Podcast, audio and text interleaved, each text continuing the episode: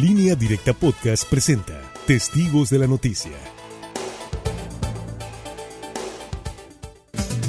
Y en la mesa de análisis de Testigos de la Noticia, gracias por continuar con nosotros en este espacio. Saludo con gusto a la doctora Tere Guerra. Doctora, ¿cómo está? Buenos días. Buenos días. A Francisco Arismendi. Francisco, ¿cómo estás? Buenos días. Buenos días, Sinaloa. Y a Javier Cabrera. Javier, ¿cómo estás? Muy buenos días. Muy buenos días al auditorio. Gracias por acompañarnos de acuerdo con los datos que proporciona la plataforma federal de la Secretaría de Salud.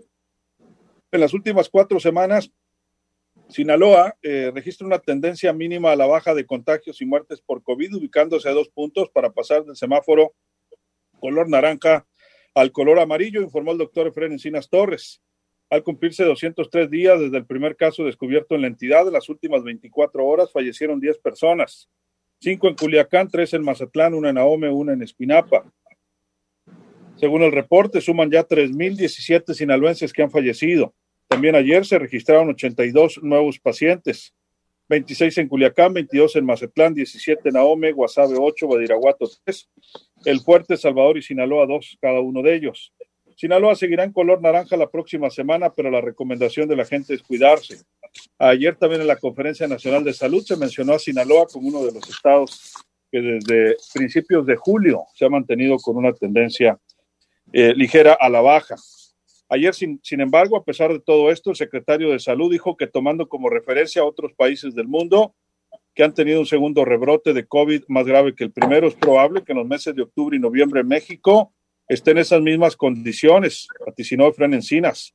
De acuerdo con la proyección de contagios y muertes por COVID, para noviembre se estima que las 32 entidades eh, quizá pudieran estar ya en, semáforo verde, lo que indica que abrirán más actividades productivas y sociales. Y ese es un gran riesgo, advirtió de que regrese con más fuerza el virus. La única manera de prevenir que el golpe epidemiológico no sea devastador es no bajar la guardia, mantener las, las medidas sanitarias en casa, en el trabajo y en la calle, el uso del cubrebocas, gel antibacterial, lavado de manos y la, la sana distancia. Pues así están las cosas, eh, Javier Cabrera. Sí, bueno, hay que recordar que Sinaloa fue la, la, segunda entidad en el país que registró los primeros casos de personas contagiadas por este coronavirus. Entonces quiere decir que nosotros entramos mucho antes de que cualquier entidad federativa y cómo fue expandiéndose rápidamente por el territorio nacional. Esto, pues el número de, de cómo hasta llegar a más de un 60% de las camas disponibles en los hospitales que estaban ocupadas. Pero en esa época, pues, el número de camas era inferior a las que actualmente se tienen. Tuvieron que hacerse reconversiones, nuevos hospitales, para poder hacer frente a esta, a esta pandemia.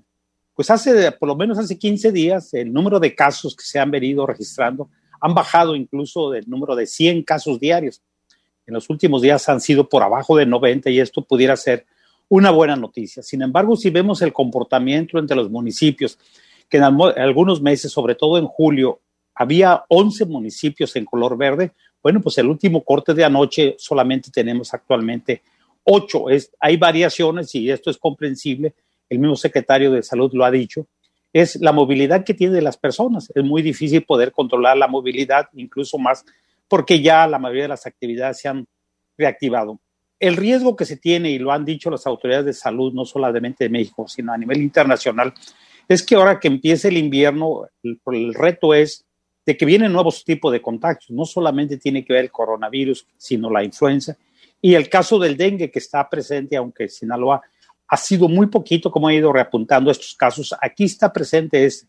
O sea, hay tres fenómenos bastante complicados para el mes de invierno y los cuidados tendrán que ser mucho más extremos si no quiere la población sufrir alguno de esos problemas que no tienen que ver nada con el COVID, pero algunos síntomas son similares.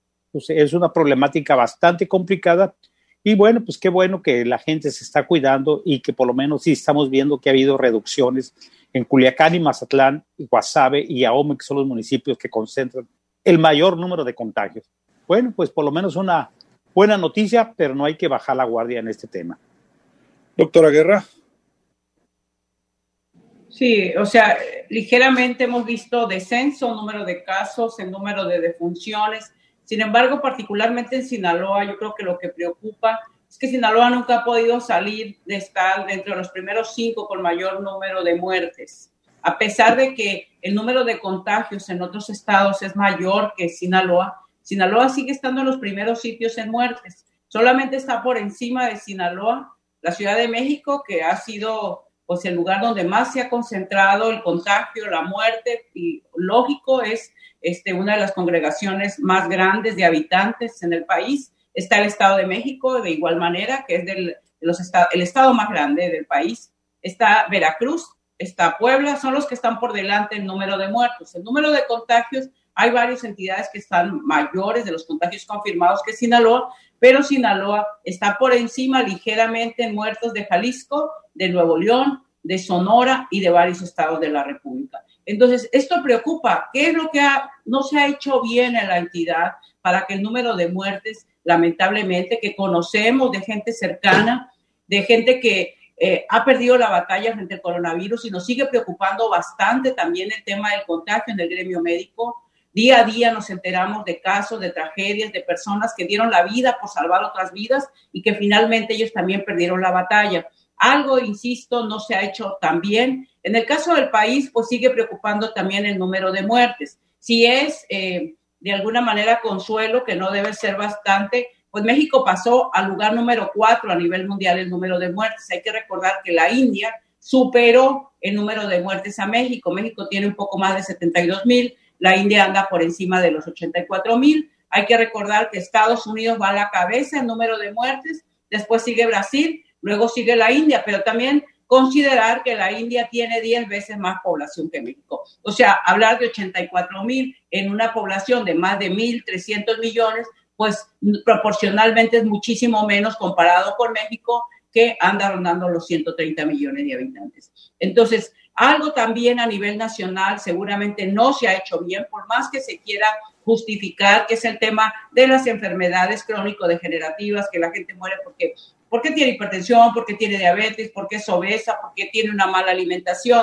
No. Entonces, ¿qué hacen los otros países que no tienen la estadística de letalidad de nosotros? Un caso que nos ha llamado la atención, que no sabemos si la estadística la maneja con veracidad, pero es el caso de Rusia.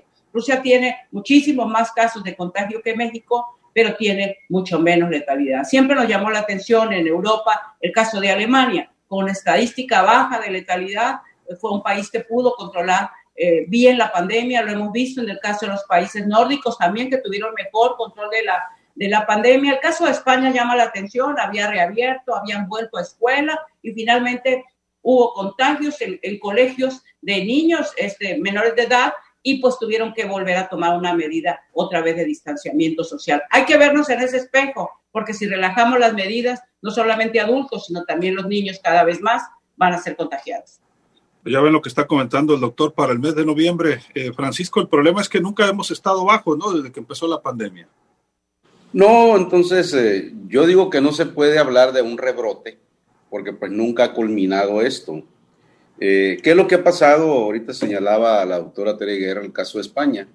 Muchos países, sobre todo europeos, entraron en una competencia de a ver quién controlaba mejor la pandemia. Se precipitaron, como en España, abrieron antes de tiempo, bajaron la guardia antes de tiempo y otra vez tuvieron que tomar medidas. Y así ha ocurrido en varios, en varios países. Pero centrémonos en nuestro Sinaloa. ¿Qué es lo que hemos visto en las últimas semanas en el estado y concretamente aquí en Culiacán?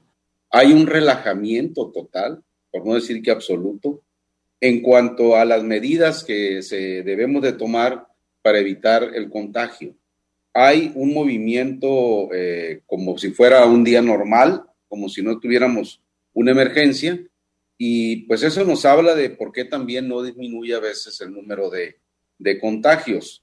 Eh, lo que sí se puede observar es cada vez más el uso del cubreboca. Ahí sí, independientemente de que en algunas áreas comerciales, restaurantes, etcétera, esa exigencia que si no llevas el cubrebocas y si no llevas la temperatura adecuada no te dejan entrar.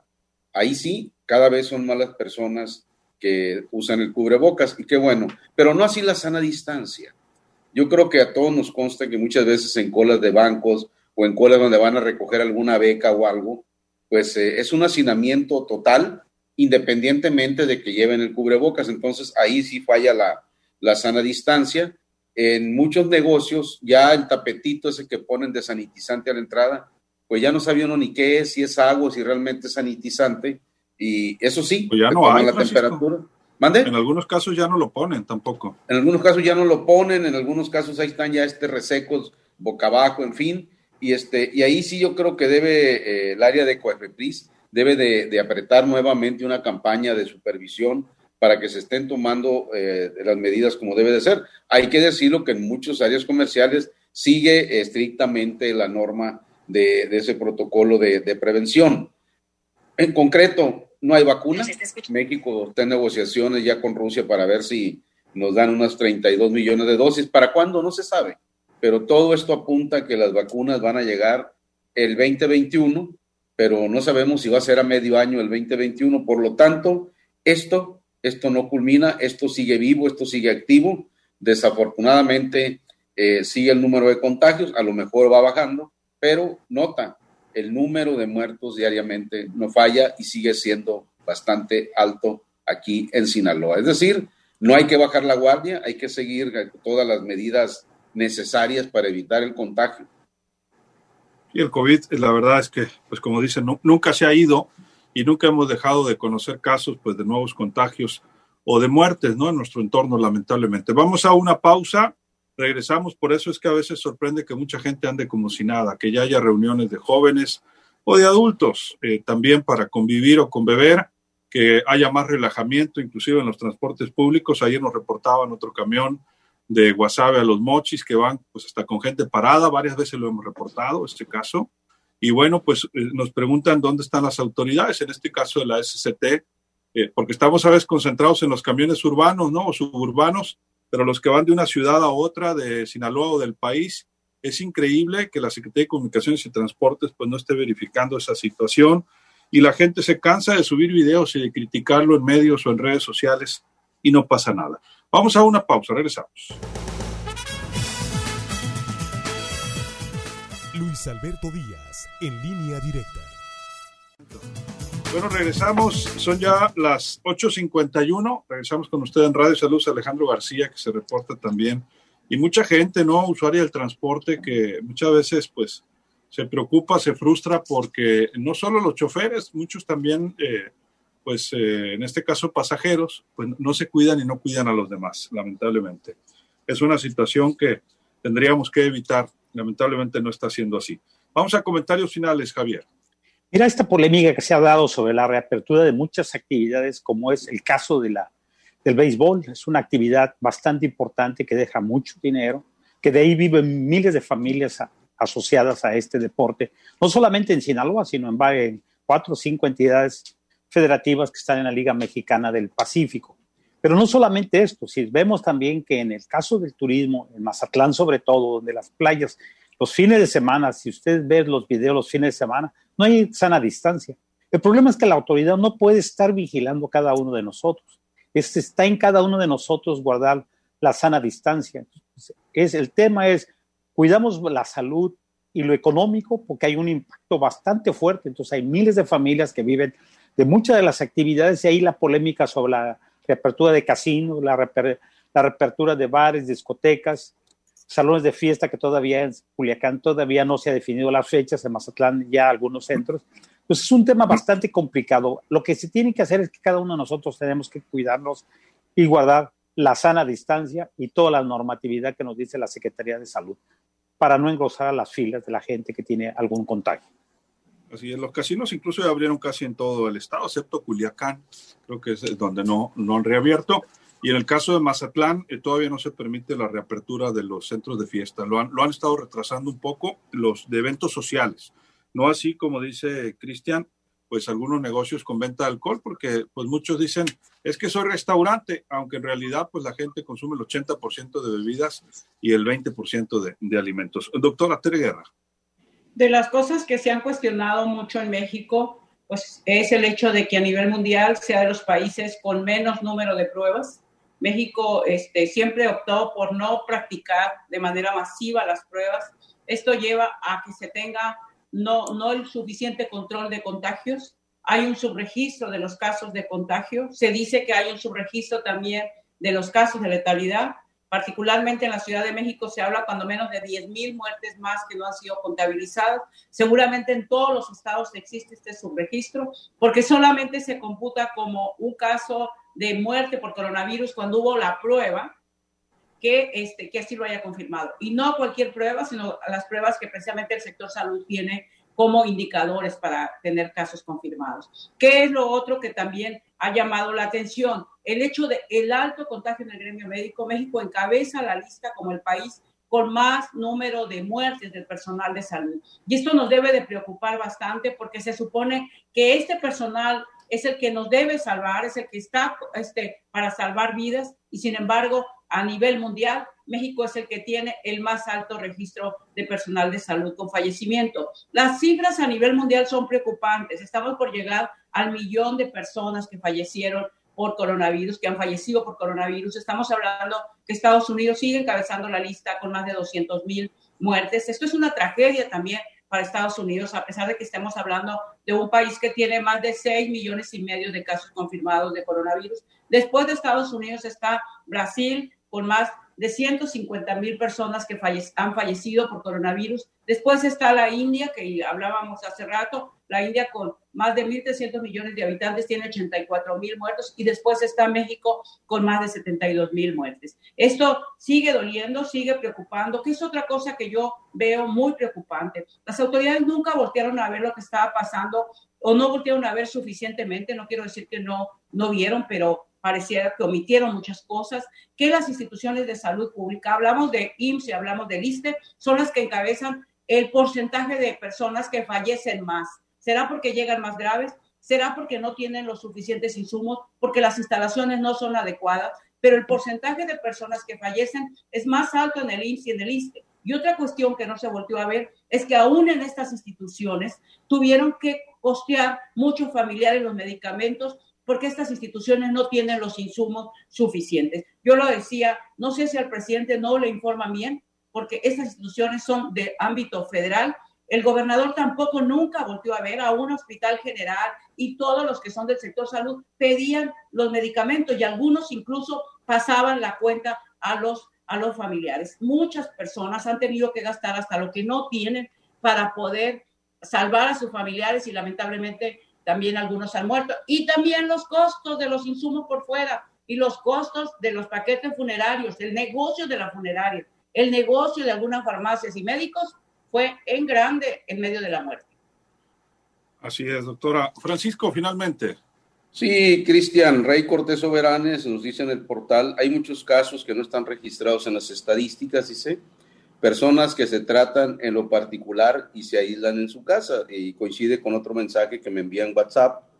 Buenos días, señor Arismendi. Por ahí en mi familia se contagiaron siete personas, pero solo a una le hicieron la prueba. Dice, ¿cuántas familias no habrá más de esas? Efectivamente, este, la estadística no es exacta. Ya se sabe que hay un cálculo que se puede multiplicar por tres. En un momento López Gatel dijo, el subsecretario, que está por ocho y es la, situación.